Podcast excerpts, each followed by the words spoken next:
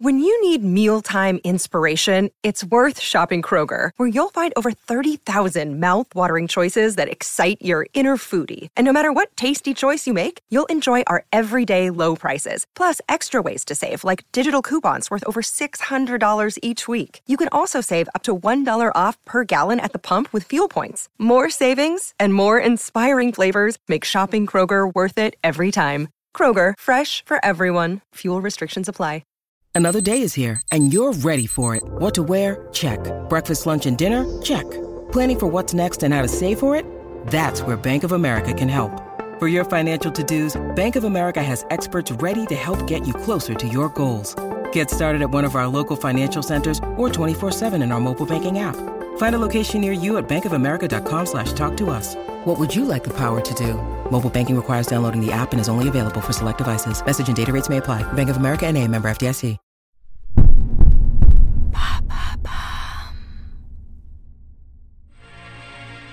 Mars 1998, Québec, Château Frontenac. Dans un froid glaçant, des milliers de personnes sont réunies pour accueillir un homme. Après 99 jours, 11 heures et 53 minutes dans le Grand Nord, il arrive accompagné de ses chiens de traîneau, son nom, Nicolas Vanier. De la Laponie à la Sibérie, découvrez sa true story.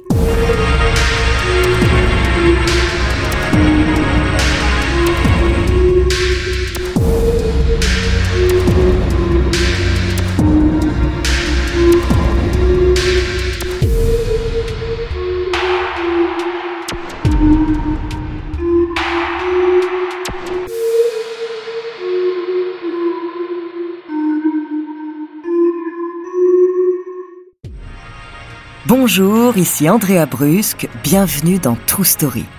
Alors aujourd'hui, je vais vous raconter l'histoire d'un homme aux multiples casquettes. Il est écrivain, photographe, réalisateur, mais par-dessus tout, aventurier. Et sa passion pour les pays d'en haut a fait de lui un homme au destin exceptionnel. Nicolas Vanier est né le 5 mai 1962 à Dakar. Il grandit dans la ferme de sa famille en Sologne. Puis Nicolas atterrit à Paris. Mais entre la foule grouillante, le béton gris et la circulation dense, il ne se sent pas vraiment dans son élément. Ses parents prennent alors la décision de l'envoyer au lycée agricole de Montargis où il trouve davantage sa place. Dès son plus jeune âge, il aime découvrir les rivières sauvages et pêcher à la mouche dans ces terres qu'il ne connaît pas. Très jeune, Nicolas Vanier est attiré par le Grand Nord, une passion qu'il n'explique pas vraiment. À 17 ans, il profite du pass offert par la SNCF permettant aux jeunes de vagabonder librement dans toute l'Europe et se rend à la gare la plus haute, Kiruna, en Laponie suédoise. Il s'y balade pendant un mois et part à la recherche des éleveurs de rennes.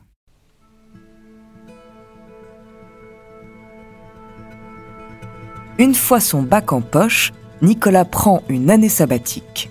À l'âge de 20 ans, il trouve enfin une occasion d'entreprendre une première épopée dans les pays du Nord qui le passionnent tant. L'homme est fasciné par les grandes étendues de neige, les forêts à perte de vue et les animaux sauvages qui y vivent. Il convainc alors deux coureurs des bois de l'emmener avec eux et leurs vingt chiens. Ensemble, ils traversent la Laponie à pied et la péninsule du Québec-Labrador en traîneau. Nicolas s'intègre très vite à l'aventure et découvre les liens qui unissent les mushers à leurs chiens. Durant ce voyage, l'homme se sent comme un personnage des romans de Jack London, son auteur préféré. Une sensation qu'il compte ressentir tout au long de sa vie. Et c'est ainsi qu'il décide de consacrer ses prochaines années aux expéditions dans les pays d'en haut, comme il les appelle. En 1986, alors qu'il est âgé de seulement 24 ans, il réalise son premier exploit. Accompagné de coéquipiers, mais aussi de ses autres compagnons de route, 12 chevaux et 24 chiens de traîneau, il parcourt pendant un an et demi les 7000 km qui relient les montagnes rocheuses à l'ouest américain. Au mois de mars, les conditions climatiques vont offrir un nouveau tournant au périple. Les voyageurs sont coincés par le manque de neige. Ils ne peuvent plus avancer. Alors Nicolas continue seul à pied. À Dawson, il retrouve sa nouvelle équipe et il décide alors de construire un radeau pour descendre le fleuve Yukon. Nicolas Vanier réalise de magnifiques clichés de cette incroyable aventure. C'est à partir de ce moment-là qu'il se fait connaître aux yeux du monde entier. Après cette expédition, il commence à réfléchir alors à réaliser son rêve de toujours, sillonner la Sibérie du Nord au sud, explorer ces terres inconnues, découvrir ces paysages qu'il ne connaît pas, mais qui pourtant l'ont toujours attiré. Dès 1990, il s'entoure alors des plus fins connaisseurs pour mettre en œuvre un périple incroyable. Une préparation qui s'étend sur plusieurs années. Nicolas Vanier doit tout d'abord s'entourer des meilleurs partenaires pour l'épauler dans cette aventure. Il étudie ensuite minutieusement les routes à emprunter et part en repérage, tout comme chacun de ses coéquipiers. Ils doivent aussi s'équiper du meilleur matériel qui soit. Puis, les démarches administratives sont bien longues pour partir dans cette région du monde peu accessible aux étrangers. Après s'être retrouvés dans un méli-mélo infernal de paperasse, ils peuvent enfin partir. Là-bas, en Sibérie, Nicolas croise la route d'un trappeur qui lui offre son premier chien, Ochum, avec qui il va continuer l'aventure. Durant son voyage, face à une nature aussi fascinante que dangereuse, Vanier fait des découvertes qui bouleverseront à jamais son existence. Il y rencontre notamment le peuple nomade des Évènes, dont nous vous reparlerons plus tard. Ce périple incroyable, Nicolas Vanier n'aurait pu le réaliser sans ses fidèles compagnons de route, les animaux. C'est avec eux qu'il préfère sillonner les chemins enneigés du Grand Nord. D'ailleurs, Nicolas les entraîne tout au long de l'année, que ce soit l'été en carte ou l'hiver en traîneau. Il les teste en solo, puis en binôme, afin de composer au mieux son équipe et sa hiérarchie. L'organisation de l'attelage est très réfléchie. Le chien de tête obéit au musher et le chef de meute représente le haut de l'affiche au sein du groupe. L'homme dirige ses troupes avec des ordres simples. Le chien de tête peut retenir jusqu'à 50 mots qui ont une sonorité bien distincte. Par exemple, G signifie droite et Yap signifie gauche. À 28 ans, Nicolas Vanier rencontre celle qui partagera le reste de sa vie. Diane, la cousine de son meilleur ami, est de 11 ans sa cadette. Elle l'accompagnera sur de nombreux périples. En 1994, Nicolas Vanier entreprend de réaliser son rêve d'aventure en famille avec sa femme, sa fille d'un an et demi, Montaigne, que l'on appelle l'enfant des neiges, et son fidèle chien, Ochum. Tous ensemble, ils partent se ressourcer au cœur des montagnes rocheuses canadiennes. De cette grande aventure, ils en ressortent plus forts, plus soudés, et surtout, la petite Montaigne a pu grandir en harmonie avec la nature. Dès son retour, en 1996, Nicolas Vanier se lance un nouveau défi. Il décide de s'attaquer à la Yukon Quest, la course de chiens de traîneau la plus difficile du monde. Les candidats doivent affronter le froid, le vent, la neige et les reliefs du parcours. Cette course, à laquelle il participera deux autres fois, en 2002 et en 2015, retrace le trajet des fameux chercheurs d'or. Cette fois, Nicolas avance seul. Alors que les températures avoisinent les moins 60 degrés, il dort à même le sol, sur un tapis de neige, près de ses chiens, toujours là. Il fait sécher ses vêtements grâce à un feu et se blottit dans son duvet. Le matin, il s'empresse de rallumer les flammes avec une précieuse allumette gardée près de lui afin que ses doigts ne gèlent pas. Au point de contrôle, Nicolas retrouve son ami, Fabien, qu'il assiste régulièrement lors de ses périples. il le tient informé de l'évolution de la course et lui redonne confiance lorsque sa motivation manque. Nicolas Vanier finit 13e de sa première Yukon Quest, mais il est finalement disqualifié pour le vol d'un sac. Selon lui, il avait, sous le coup de la fatigue, confondu son sac avec celui d'un autre concurrent à un point de ravitaillement. Après cette aventure, qui reste tout de même exceptionnelle, Nicolas Vanier reconstitue le même attelage et réalise un nouveau succès.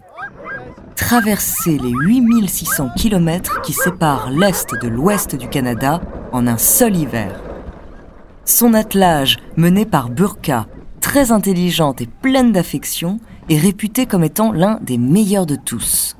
Burka est accompagné par Miwook, le deuxième chien de tête. Chaque chien a son caractère, joyeux, courageux, sauvage ou plus craintif. L'équipe se complète en tout cas à merveille. Nicolas éprouve un amour inconditionnel pour ses chiens, aux côtés desquels il partage ses plus beaux souvenirs. En plus de ses courses, Nicolas Vanier entreprend ses trois plus grandes odyssées. L'Odyssée blanche en 1998, l'Odyssée sibérienne en 2005 et l'Odyssée sauvage en 2013.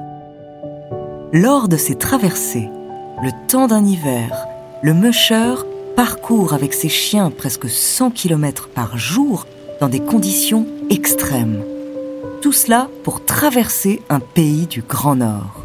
Hé, petit chat Nicolas fait face aux conditions climatiques imprévisibles. Alors que certaines fois un trop lourd manteau de neige ralentit sa course, il se trouve au contraire d'autres fois obligé de faire du traîneau sur de l'herbe. Un jour, Nicolas Vanier manque même de mourir. Il passe à travers la glace, mais heureusement, ses fidèles chiens réussissent à le sauver de la noyade. L'homme porte une attention particulière à ces animaux à qui il doit ses exploits. Pour voyager loin, il faut ménager sa monture. Il leur confectionne des lits en herbe et sapin et protège leurs pattes avec des bottines. Les chiens dépensent beaucoup d'énergie chaque jour. Le bon maintien de leur poids et leur hydratation sont alors essentiels. En plus de leur alimentation quotidienne, les morceaux de viande et de poisson frais offerts par les locaux font le bonheur des troupes. Car oui, l'aventurier et ses chiens sont guidés tout au long de leur parcours par des Indiens, Inuits ou trappeurs qui veulent les aider à réaliser leur exploit. Au Canada, c'est par exemple tout un peuple qui se mobilise derrière Nicolas Vanier pour le soutenir. C'est d'ailleurs grâce aux Canadiens que Nicolas a la force de continuer quand parfois la fatigue prend le dessus. D'ailleurs, l'arrivée de son Odyssée blanche au château de Frontenac restera pour Nicolas son plus beau souvenir.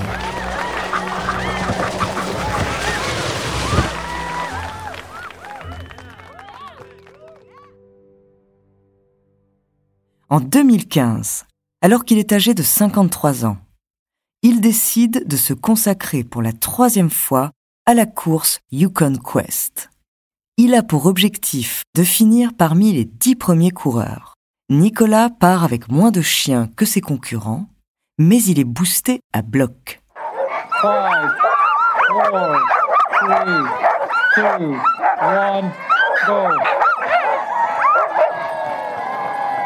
L'attelage vole sur la piste et leur vitesse impressionne. Sur les derniers kilomètres, alors qu'il arrive neuvième, Nicolas hurle sa reconnaissance à ses chiens, qui ne perdent pas leur force.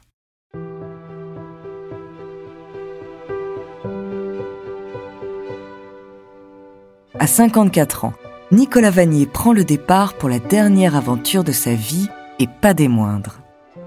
L'Iditarod en Alaska est une des plus grandes et des plus célèbres courses de traîneau. Elle est née lors de l'épidémie de diphtérie à Nome, dans cet État d'Amérique, en 1925. À cette époque, un traîneau avait parcouru les 1700 km du pays pour apporter dans la ville le sérum salvateur. Sur cette course, les mushers, qui n'ont droit à aucune aide extérieure, traversent des no man's land. Ils doivent au préalable choisir deux étapes pour leurs arrêts obligatoires nécessaires au repos et aux soins des chiens. Le seul objectif de Nicolas Vanier est d'arriver au bout de la course avec tous ses compagnons. Viens, petite Silly. Viens, je vais te mettre là. Oui, oui, oui, oui, t'inquiète pas. Mais oui, oui, oui, tu vas partir aussi, t'inquiète pas. Mission accomplie. Lydie Tarod sera sa dernière course. En effet, l'homme souffre depuis quelque temps de problèmes d'équilibre à la suite d'une chute en Sibérie qui pourrait rendre la pratique du traîneau à chien dangereuse. Mais aujourd'hui encore, Nicolas Vanier continue de faire grandir sa passion pour la nature sauvage. La semaine prochaine, je vous parlerai de la vie de cet homme en dehors de ses expéditions. Merci d'avoir écouté cet épisode de True Story. N'hésitez pas à nous faire part d'histoires que vous aimeriez entendre. Nous nous ferons un plaisir de les découvrir. Vous pouvez retrouver tous nos épisodes sur Podinstall, Apple, Spotify, Castbox, Deezer, Sibel et Magellan. À la semaine prochaine.